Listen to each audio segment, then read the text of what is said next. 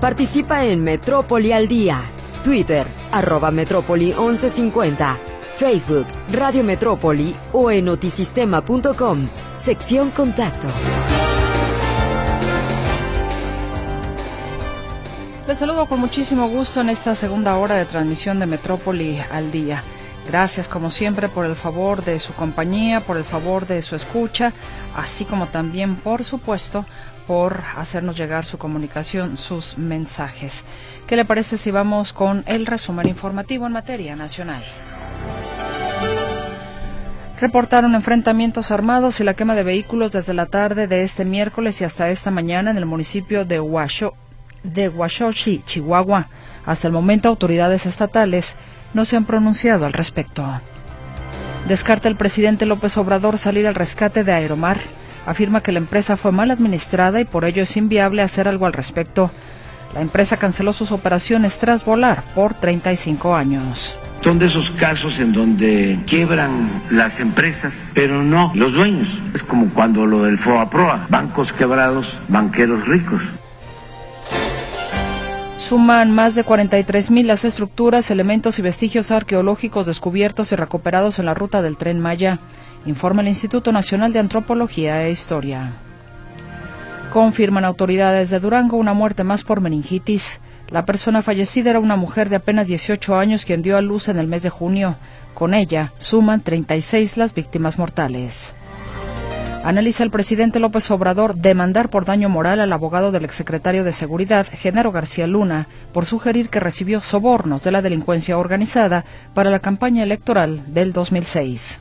Estoy viendo si es posible que yo presente una denuncia por daño moral en contra del abogado de García Luna y de quienes resultan responsables en Estados Unidos. Tras concluir la presentación de pruebas y testimonios contra García Luna, el jurado delibera para determinar si es culpable o inocente de los cinco delitos de los que está acusado el exsecretario de Seguridad. Cumplimentan 12 órdenes de aprehensión contra las personas que atentaron contra el periodista Ciro Gómez Leiva, informa la Secretaría de Seguridad Capitalina. Cuatro son por tentativa de homicidio y el resto por asociación delictuosa.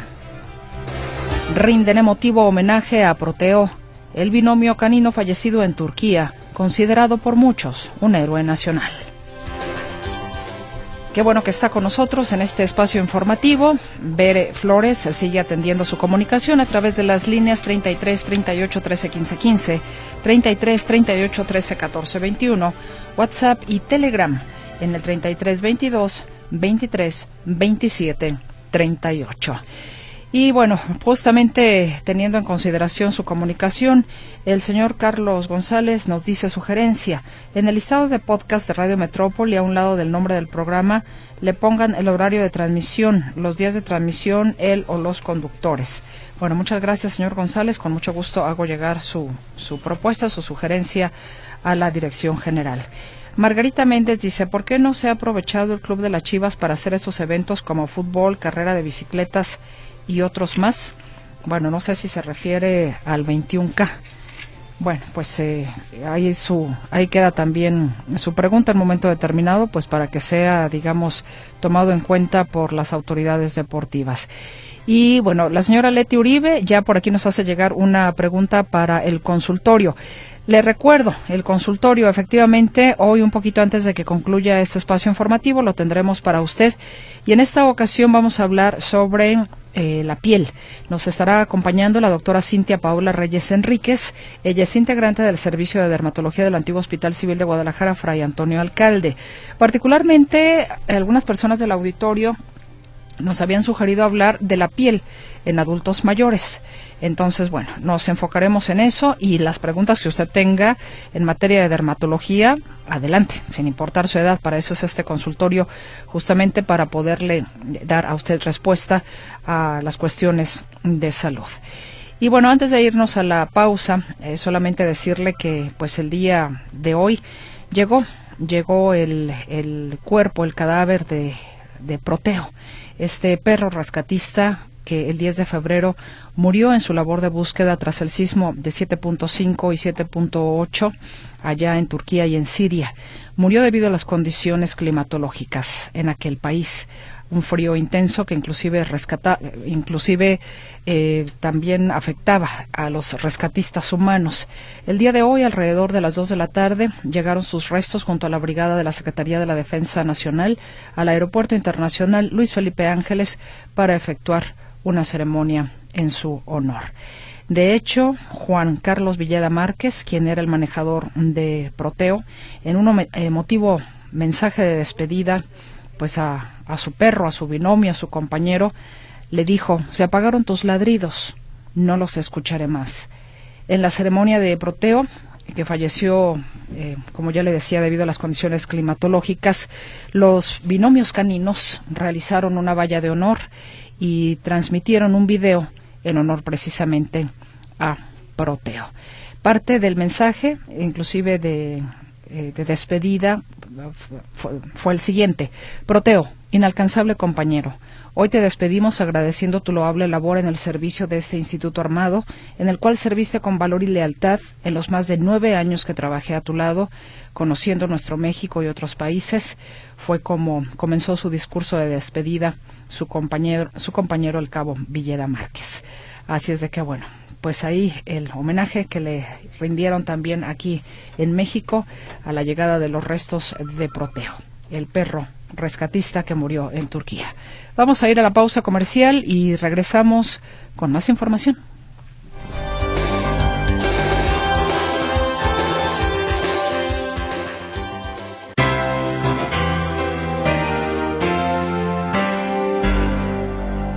¿Qué le parece si vamos ahora con el reporte de José Luis Escamilla en el caso de inseguridad? José Luis, te saludo con mucho gusto. Adelante. ¿Qué tal, Meche? ¿Cómo estás? Buenas noches. Un saludo para ti y para todo el auditorio. Déjame informarte que hoy finalmente hubo información oficial por parte de la Fiscalía de Jalisco sobre esta fosa clandestina ubicada en el municipio de Tlajomulco de Zúñiga, una fosa a la que le hemos venido dando seguimiento puntual desde hace varias semanas porque no había transparencia por parte de la Fiscalía sobre el número de eh, cuerpos o de restos o de indicios encontrados en esta fosa clandestina ubicada allá por el rumbo del camino a San Isidro Mazatepec en el eh, ejido denominado Los Ocotes, allá en Tlajomulco de Zúñiga. Hoy finalmente hubo oportunidad de platicar con el fiscal Luis Joaquín Méndez Ruiz justamente para preguntarle cuáles son los avances de estos trabajos.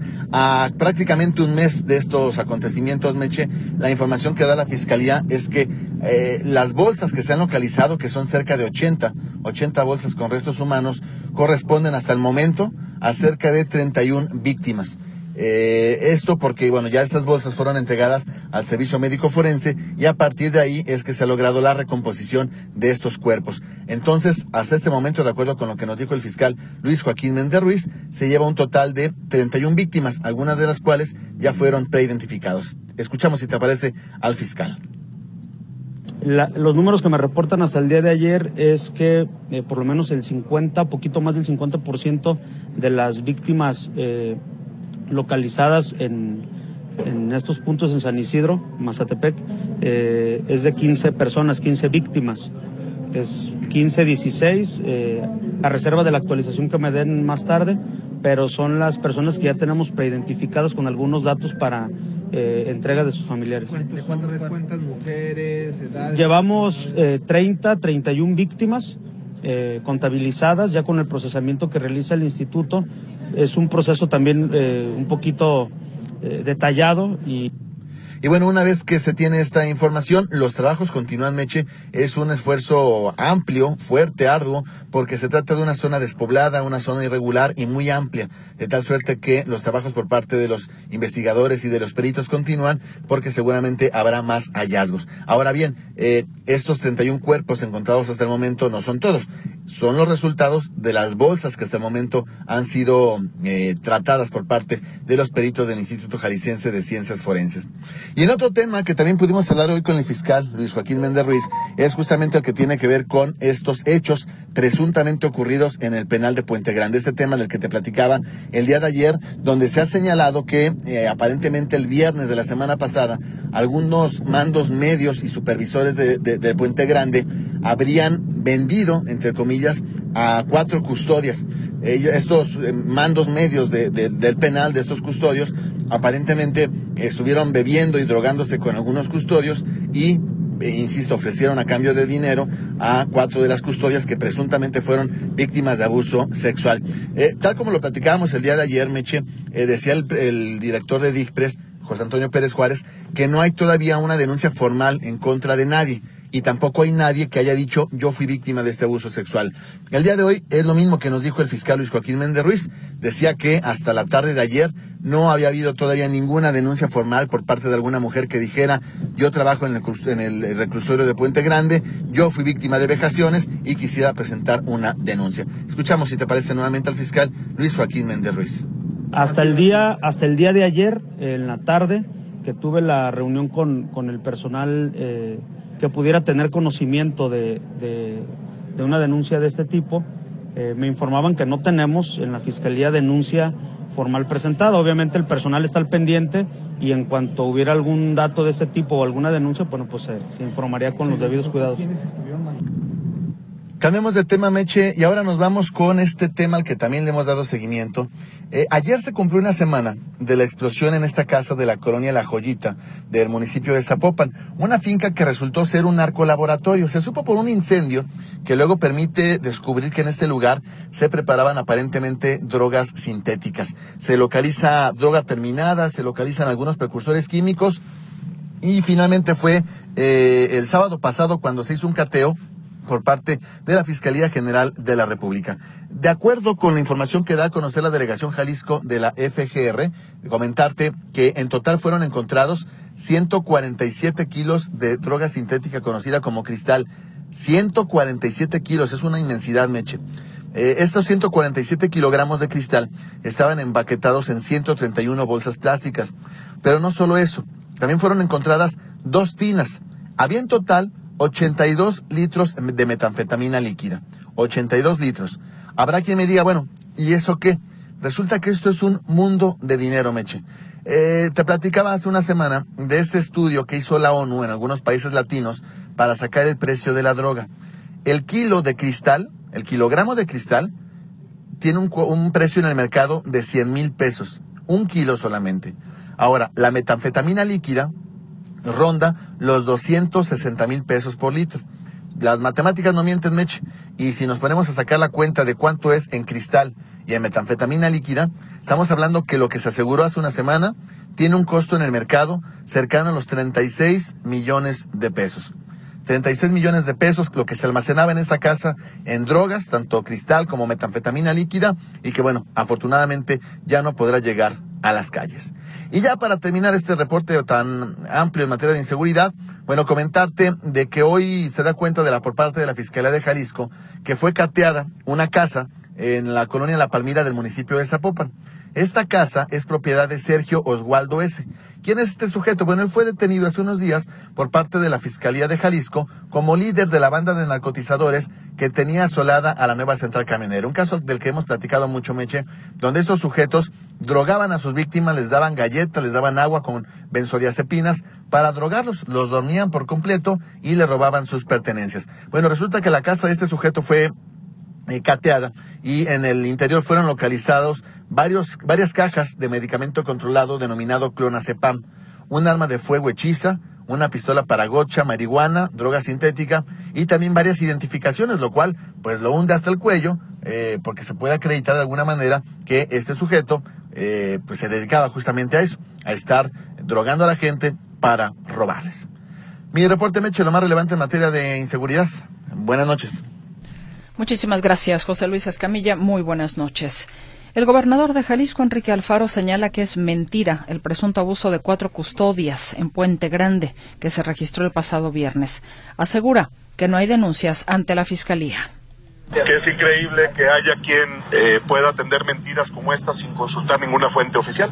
Quien hace esa denuncia es un policía que fue despedido porque no trabajaba, que se ha manifestado no sé cuántas veces, no hay ninguna información en ese sentido. Se investigó, se investigó y evidentemente es una mentira. Respecto a las protestas de familiares de tres jóvenes desaparecidos realizados afuera de Casa Jalisco, indicó que se les atiende como a todos. Y bueno, eh, por otra parte, saludo a mi compañero Arturo García Caudillo. Bueno, antes de parece ser que se cortó la comunicación, pero mire, aprovecho precisamente para compartirle esta información de estos jóvenes que desaparecieron hace una semana. Este jueves se cumplió una semana ya de la desaparición de Quique, Raúl y Omar en la zona real en Zapopan. Anoche familiares y amigos de los jóvenes realizaron una marcha a Casa Jalisco en donde con oraciones, veladoras y el grito de Enrique Ayúdanos demandaron la localización con vida de los jóvenes. Es la tercera manifestación que realizan en la casa oficial del gobernador, que por cierto lució con las luces apagadas, donde retumbaron los nombres de Quique y Raúl y la exigencia de que regrese la paz a Jalisco. Y esta semana, pues ciertamente ha sido una semana muy dolorosa e interminable para los padres de Raúl Alejandro Barajas Orduñas, de 27 años, quien desapareció justo el pasado 9 de febrero del estudio de música en el que trabajaba en la zona real en Zapopan.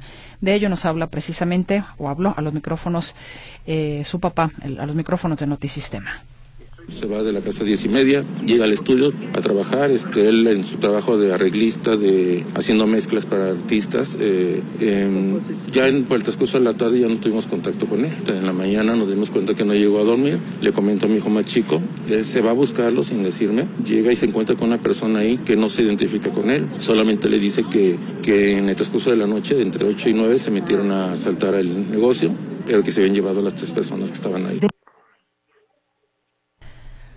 Bueno, pues al cumplirse esta semana de la desaparición de los tres jóvenes, otro de ellos, Enrique Ochoa, de 21 años de edad, su familia confía en que la Fiscalía de Jalisco realice su trabajo a fondo para que pronto esté de regreso en casa.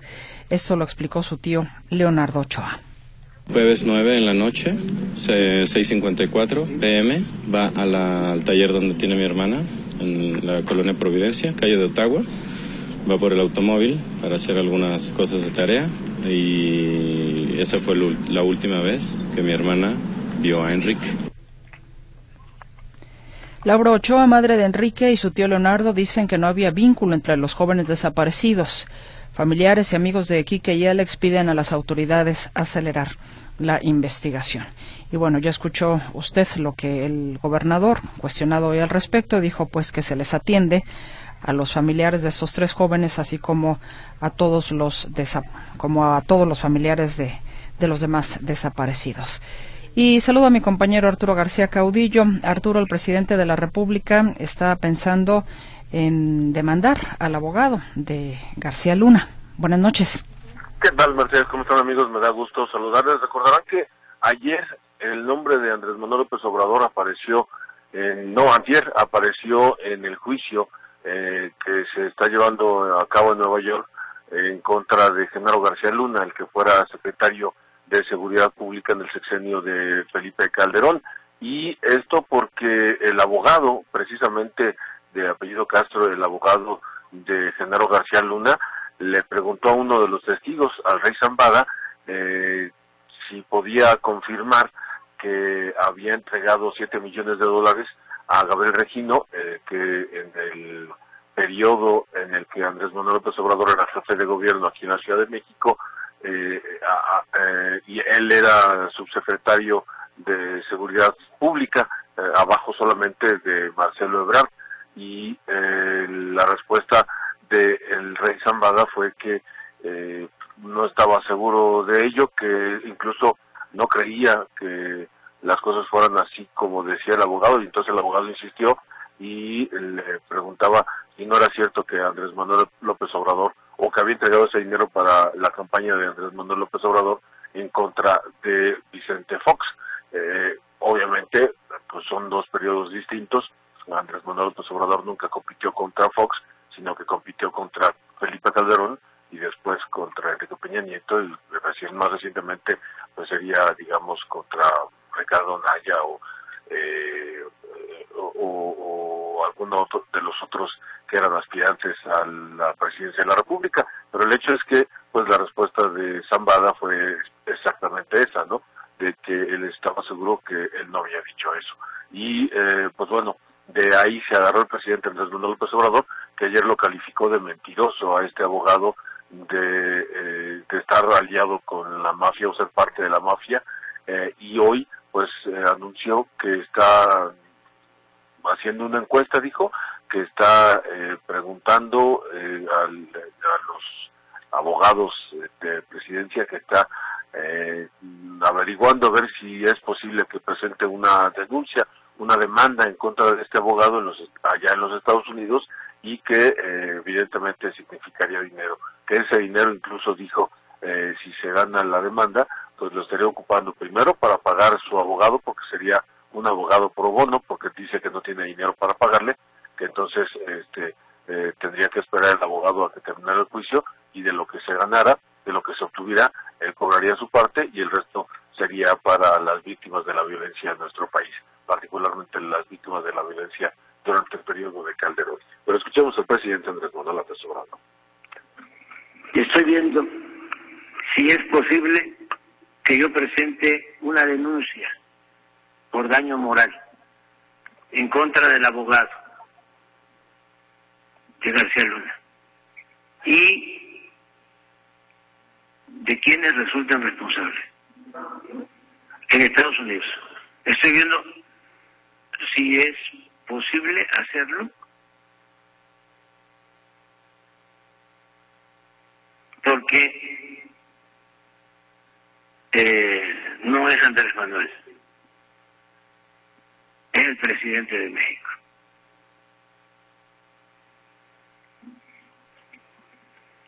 Y esto tiene que quedar muy claro.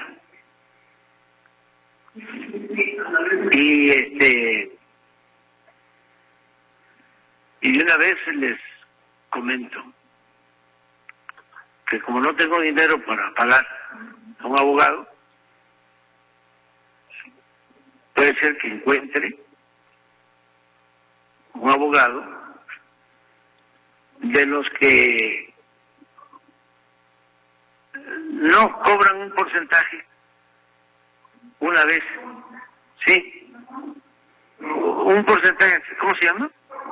Sí, un porcentaje una vez que se termine el juicio y el resto del dinero lo voy a entregar para eh, familiares de víctimas de la guerra que desató Calderón. Pues ahí está el presidente Andrés Manuel López Obrador. Ya lo escuchó usted, está analizando esta situación y como no tiene dinero, dice, pues va a buscar un abogado por Mi reporte. Mercedes. Muchísimas gracias, Arturo García Caudillo. Que tengas una muy buena noche, que descanses. Te mando un fuerte abrazo. Igualmente, buenas noches y que tengan buen consultor. Muy bien por el deseo. Gracias, Arturo. Hasta pronto. Hasta pronto. Vámonos a la pausa, volvemos.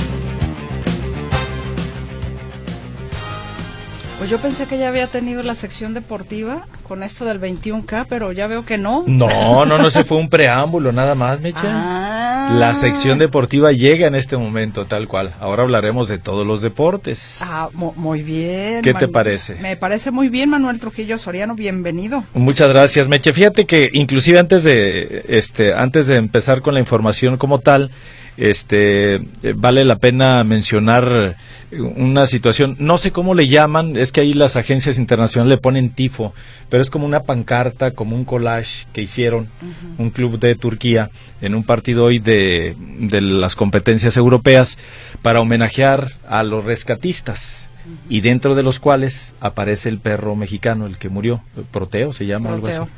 Entonces, este, se me hizo un buen gesto, a final de cuentas ya es una imagen que le está dando la vuelta al mundo y esto sucedió dentro de la Conference League, que es como la tercera división de los torneos europeos, está la Champions League, la Europa League y luego la Conference League. Sí, lo vi, está bonito, está... Sí, sí, y como detalle... Qué bonito detalle, ¿no? Así es resaltar el trabajo de, de Proteo. Así es. Que hoy le rindieron homenaje. Sí, sí, que es al perro, pero también en general a todos los rescatistas. fue en el partido exactamente entre el Transonsport y el Basel. Ahí se rindió un homenaje a los rescatistas que han ayudado a las labores tras el terremoto que azotó, azotó Turquía y Siria, entre ellos a este perro rescatista eh, de México llamado Proteo. Hay que recordar que fue inclusive un grupo de militares y no sé, especialistas en todo este tipo de situaciones, pero se hace, aparece pues la imagen ahí del perro. Un buen detalle, ¿no? Como los deportes, bueno, finalmente los deportes son una actividad humana. Sí. No pueden, no pueden estar deslindadas deslindada de muchas otras cosas, ¿no? Y mejor aún cuando se utilizan para este tipo Claro. de situaciones. Por supuesto. Muy bien, pues vámonos entonces, ya que arrancamos precisamente con esto, actividad en los playoffs de la Europa League y el Barcelona empató a dos goles con el Manchester United, anotaciones de Alonso y Rafinha, mientras que por los Diablos Rojos marcaron Rashford y autogol de Koundé. En otros duelos celebrados el día de hoy con el mexicano Edson Álvarez de titular y jugando los 90 minutos, el Ajax empató a cero goles en casa ante el Unión Berlín. Jorge Sánchez no fue convocado para este encuentro. El Sevilla, por su parte, aprovechó el jugar de local para derrotar por 3-0 al PSV Eindhoven. Con los granjeros no participó Eric Gutiérrez. Y el Mónaco derrotó a domicilio al Bayer Leverkusen por 3-2, mientras que la Juventus de Turín empató a un gol con el Nantes jugando de local. Dentro de los partidos más interesantes, más importantes de los playoffs de la Europa League celebrados este día. Y aunque reconoce que entregar dinero a los árbitros no es nada ético ni estético dentro del fútbol, el presidente de la Liga de España, Javier Tebas, descartó hoy alguna sanción deportiva para el Barcelona por el pago en 2018 de supuestas ases- asesorías al vicepresidente del Comité Técnico de los Silbantes, José María Enríquez Negreira. Escuchamos al dirigente de la Liga, Javier Tebas.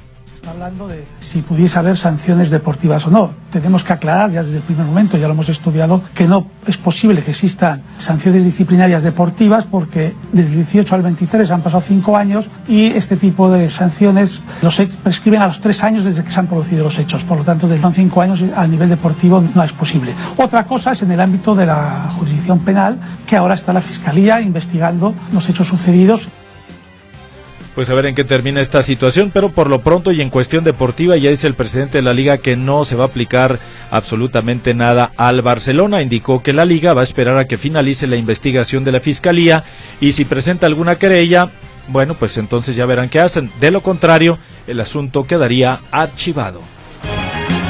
Tras demostrar con estudios de ADN y huellas que el futbolista Daniel Alves agredió sexualmente a una joven de 23 años en la discoteca Sutton la madrugada del 31 de diciembre, la Fiscalía pidió a la audiencia de Barcelona que el brasileño se mantenga en prisión.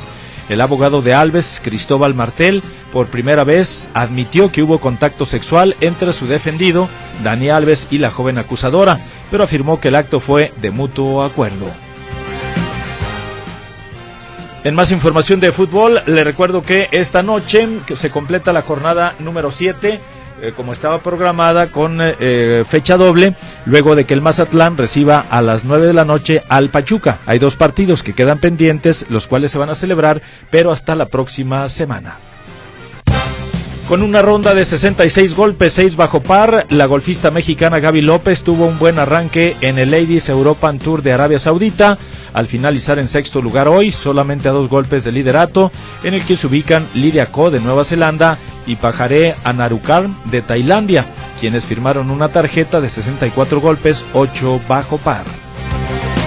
En tenis, el italiano Yannick Sinner dio la sorpresa al eliminar el día de hoy al griego Stefano Tsitsipas, primer cabeza de serie y recién finalista del Abierto de Australia, tras derrotarlo por 6-4 y 6-3 en los octavos de final del ATP 500 de Rotterdam.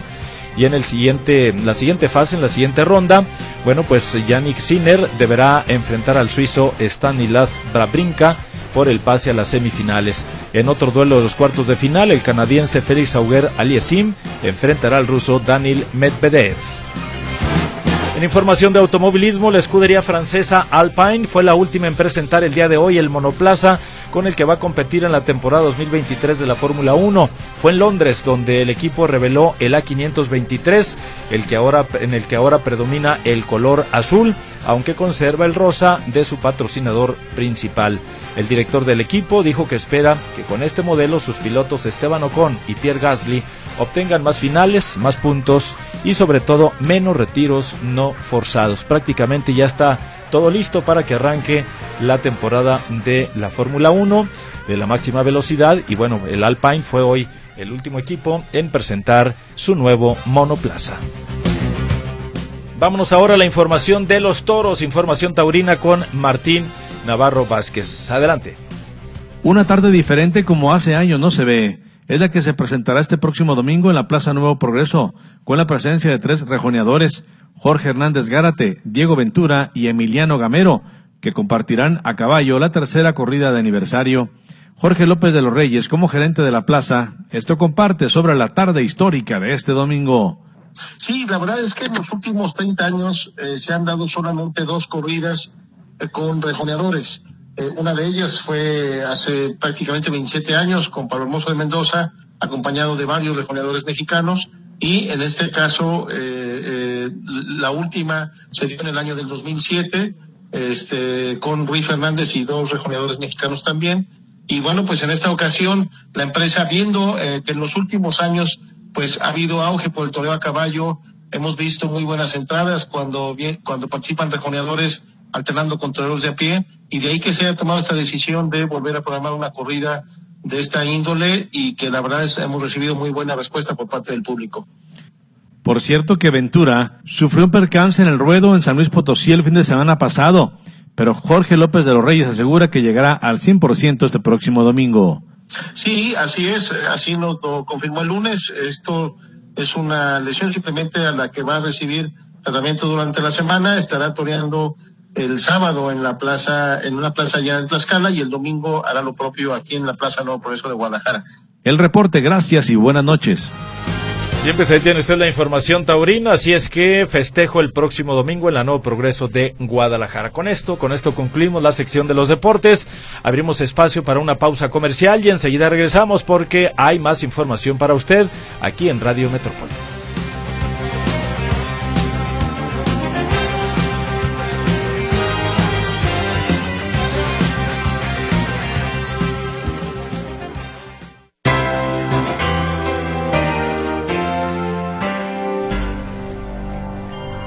Bueno, gracias al auditorio por su participación. Señor Salvador Nava, muchísimas gracias por sus mensajes. Le mandamos un fuerte, fuerte abrazo. Berta Pacheco, ah, muchas gracias, Berta. Bueno, pues ahora vamos ya con la sección del consultorio. Un minutito nada más, por favor. Termino de leer aquí algunas de sus comunicaciones antes de pasar a la sección. Eh, nos dicen, en la calle 74, Ramón López Velarde, entre Revolución y Calle Artes, tienen aproximadamente cinco meses cambiando el pavimento y el tráfico se traslada hacia calle Chamizal provocando mucho caos vial. Me gustaría que mandaran a un reportero para que haga un reportaje. Da vergüenza que tengan tanto tiempo. Te saluda Salvador Orozco. Gracias, don Salvador. Lo hago llegar a nuestra jefatura de información. Leonel Ruiz, veo humo en el cielo. ¿Saben si hay incendio en la primavera? Saludos cordiales y gracias. Estaba checando Héctor Escamilla y no hay ningún reporte nos dice, ah, aquí tengo al señor Arias que eh, nos está formulando una pregunta para el, para el consultorio. Ok, ya, ya marito entramos, ya marito entramos. Eh, nos dicen, ah, pero cuando te roban un carro al Canelo, esposa y o familia, luego, luego los dos helicópteros y el grupo especial y en media hora agarran a los rateros con todo y carro. Eh, Carlos eh, Gómez dice, nadie le cree al faro, los desaparecidos se van por gusto o refundir a Jalisco o no hay violencia o los botones rojos, etcétera. El señor Pérez Juárez que regresaba borrachas a las prisioneras que sacaba, etcétera, maneja el cártel del narco penal de Puente Grande. Un secreto a gritos, dice Carlos Gómez. Buenas noches. O sea que López Obrador solamente le cree a los, le cree a los licenciados que le conviene. Lo que dicen, esta es la realidad, comenta el ingeniero Sergio Segura. Bueno, muchas gracias por eh, sus gentiles comunicaciones. ¿Y qué le parece si ahora sí vamos, vamos a nuestra sección?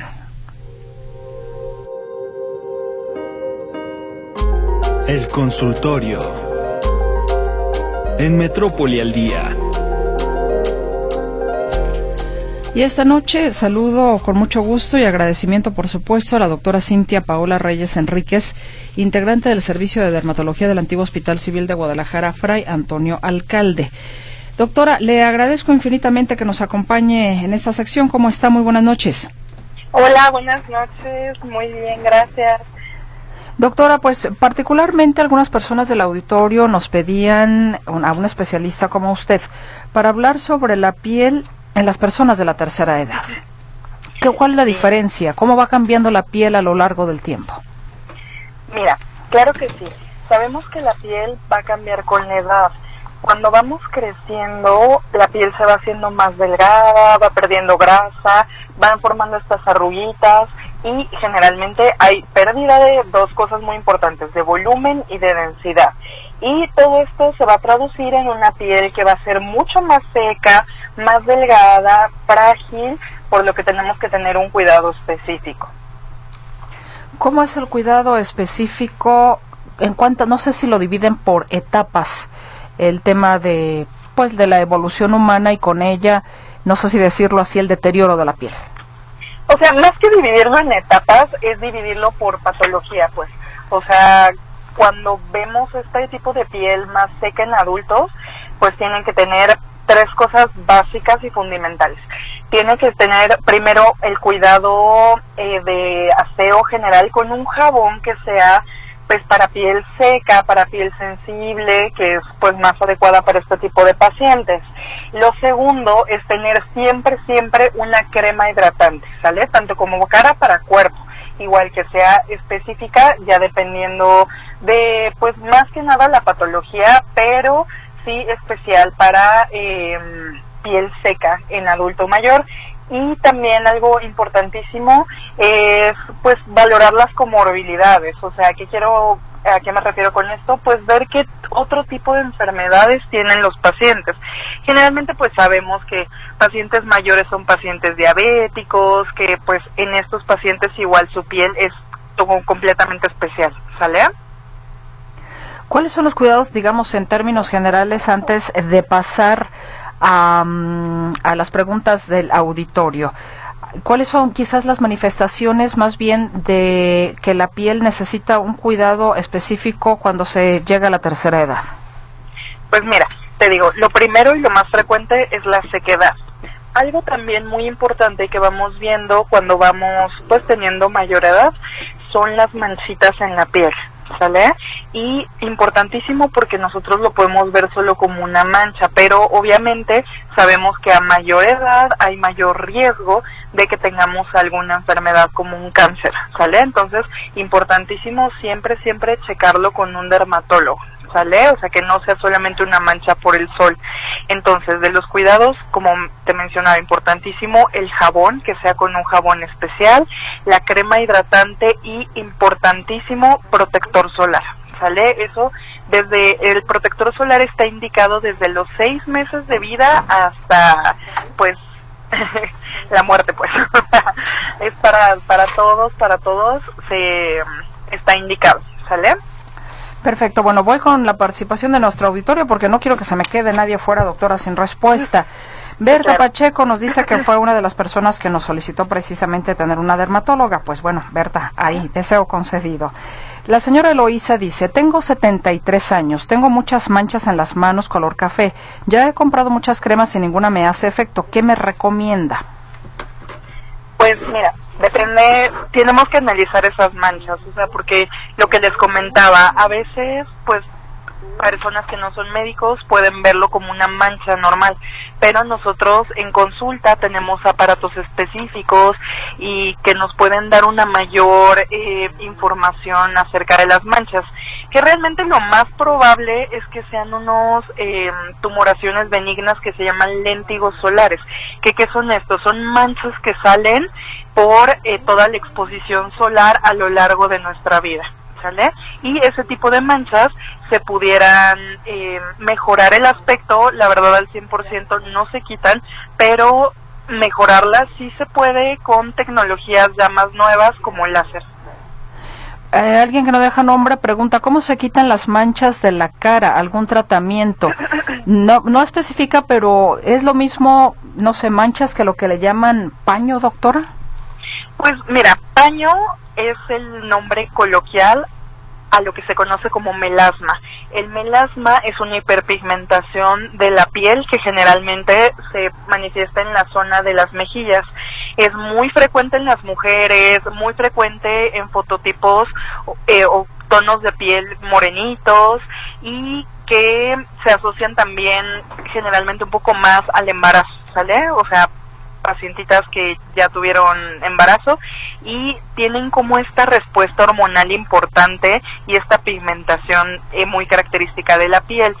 Para el melasma, el melasma es una, o sea, es una entidad completa eh, que hay que ver al paciente, hay que individualizar tratamiento y los tratamientos en melasma generalmente son primero tópicos, estar con la cremita unos seis meses, de forma específica, lo que más se utiliza es algo que se llama hidroquinona, que es el despigmentante más potente que tenemos, y después, eh, pues valorar qué otros despigmentantes podemos utilizar, porque esa crema no la podemos utilizar más de seis meses. Y pues obviamente también depende con quién eh, vaya de dermatólogo, tiene diferentes tecnologías. Hay un equipo de láser que es muy bueno para ese tipo de, de patologías. ¿Sale? Carlos Gómez, mi papá de 62 años le salió en la mano izquierda una quetatitis actínica café de 1.5 centímetros. Le recetaron Efudix cada noche desde hace tres visitas al dermatólogo. ¿Cuánto tiempo debe ponérselo? ¿Esto causa melanomas o cáncer? Mira, lo que tiene el señor se llama queratosis actínica. ¿Sale? La queratosis actínica es una lesión premaligna ¿Qué quiere decir esto? Que como tal no es cáncer, pero puede llegar a convertirse realmente en un porcentaje muy bajo, el porcentaje es menos del 3%, o sea, realmente es muy bajo, pero hay que atacar este tipo de manchitas. Porque por cada lesión que nosotros vemos así a ojo normal, pues hay 10 lesiones que no podemos ver, ¿sale? Entonces se dejan este tipo de quimioterapias tópicas y se deja pues generalmente de dos semanas a un mes, pero esto como bien lo digo, es una quimioterapia. Entonces sí tiene que estar completamente en vigilancia y recetada por un dermatólogo. ¿Sale? Anónimo, ¿la diabetes tipo 2 puede causar comezón en la piel en distintas partes del cuerpo? Que se calman momentáneamente con el rascado?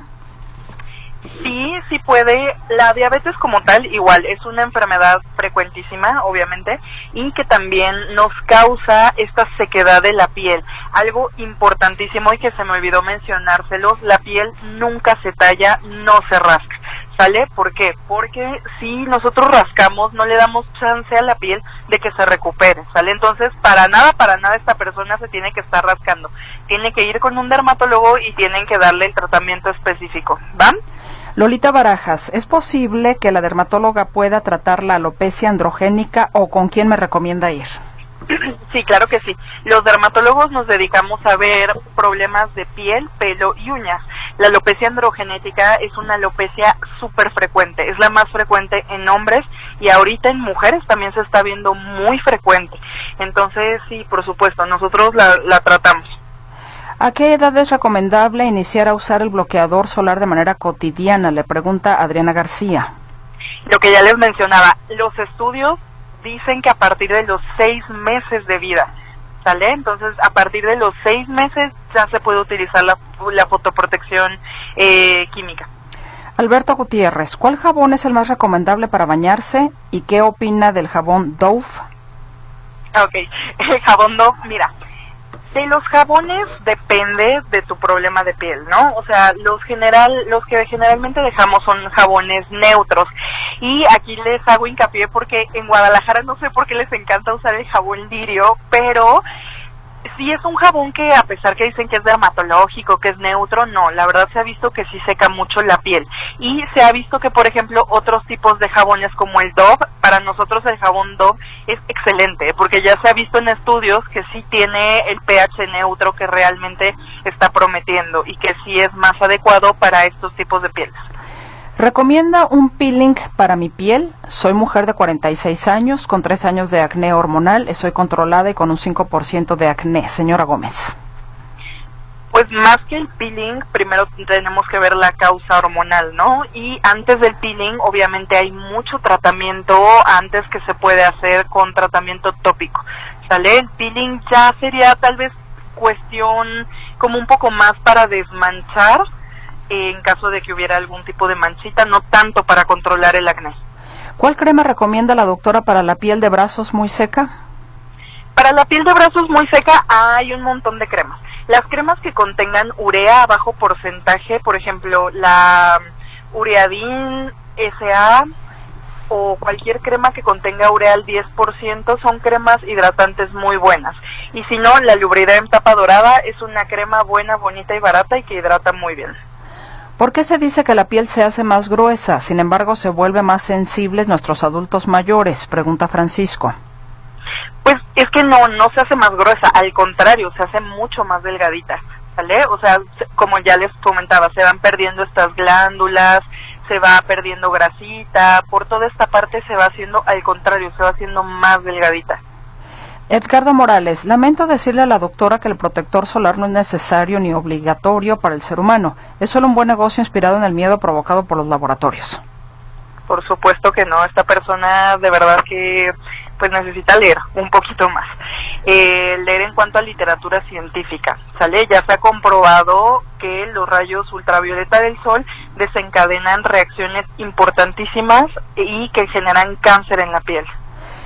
Silvia Flires, las manchas del sol en la vejez, ¿con qué se quitan? Depende de la mancha, ¿sale? O sea, nosotros tenemos que evaluar si realmente es una mancha que esté producida por sol o que no sea alguna otra cosa. ¿Me pueden informar? Tengo manchas en las piernas, parece paño. ¿Qué me recomienda? Leti Gómez. Lo mismo, acudir a un dermatólogo para que la para que la valore. ¿Qué shampoo recomienda para la caspa severa y caída del cabello, señora Laura? Ok, para la caspa, pues también, o sea, lo principal es valorarlo, pero el nombre eh, adecuado se llama dermatitis seborreica y podemos utilizar varios shampoos, como por ejemplo el Nutrareica, el Iraltone DS, el Kelual DS, hay varios. ¿Las células madres sirven para problemas de piel como dermatitis? Pregunta el ingeniero Sergio. Pues depende que dermatitis. Dermatitis es solamente un término que se refiere a enfermedad de la piel. ¿Sale? Entonces habría que ver qué dermatitis. ¿Sale? Hay enfermedades que sí pudieran haber algunos estudios, pero pues ya depende a qué dermatitis se refiera. Nos dicen, buenas tardes, ¿alguna crema o suero recomendado para el contorno de ojos en mujeres de 50 años? Señora Leti Uribe. Igual, mira, el contorno de ojos, ya ahorita en el mercado hay un montón, ¿no? O sea que lo principal para que usamos el contorno de ojos es para hidratación, pero pues ya ahorita hay más contornos de ojos que aparte de la hidratación nos ofrecen otros beneficios. Por ejemplo, hay uno de Isdin, el Caoxy Ice, que tiene, aparte de esta hidratación, tiene vitamina C, ¿sale? Que es un antioxidante que le va a dejar la piel mucho, mucho más brillante, más hidratada, más luminosa. Y rápidamente una última que se me vino el tiempo encima. Eh, Laura, tengo 56 años. ¿Qué me recomienda para despintarme los ojos? Yo utilizo aceite de cocina. ¿Está bien? No, no está bien. Justamente la zona que está en los ojos, los párpados, ahí es donde tenemos la piel más delgada y más delicada de todo el cuerpo. Entonces no le podemos poner cualquier cosa. Tienen que ser desmaquillantes dermatológicos. ¿Sale? Hay uno muy bueno de Bioderma que se llama Bioderma Ice, así solución desmaquillante que es excelente. Pues doctora Cintia Paola Reyes Enríquez, muchas gracias por su participación en este consultorio. Un abrazo, que esté muy bien. Muchas gracias, hasta luego. Y gracias particularmente a usted por su escucha. Que descanse. Hasta mañana.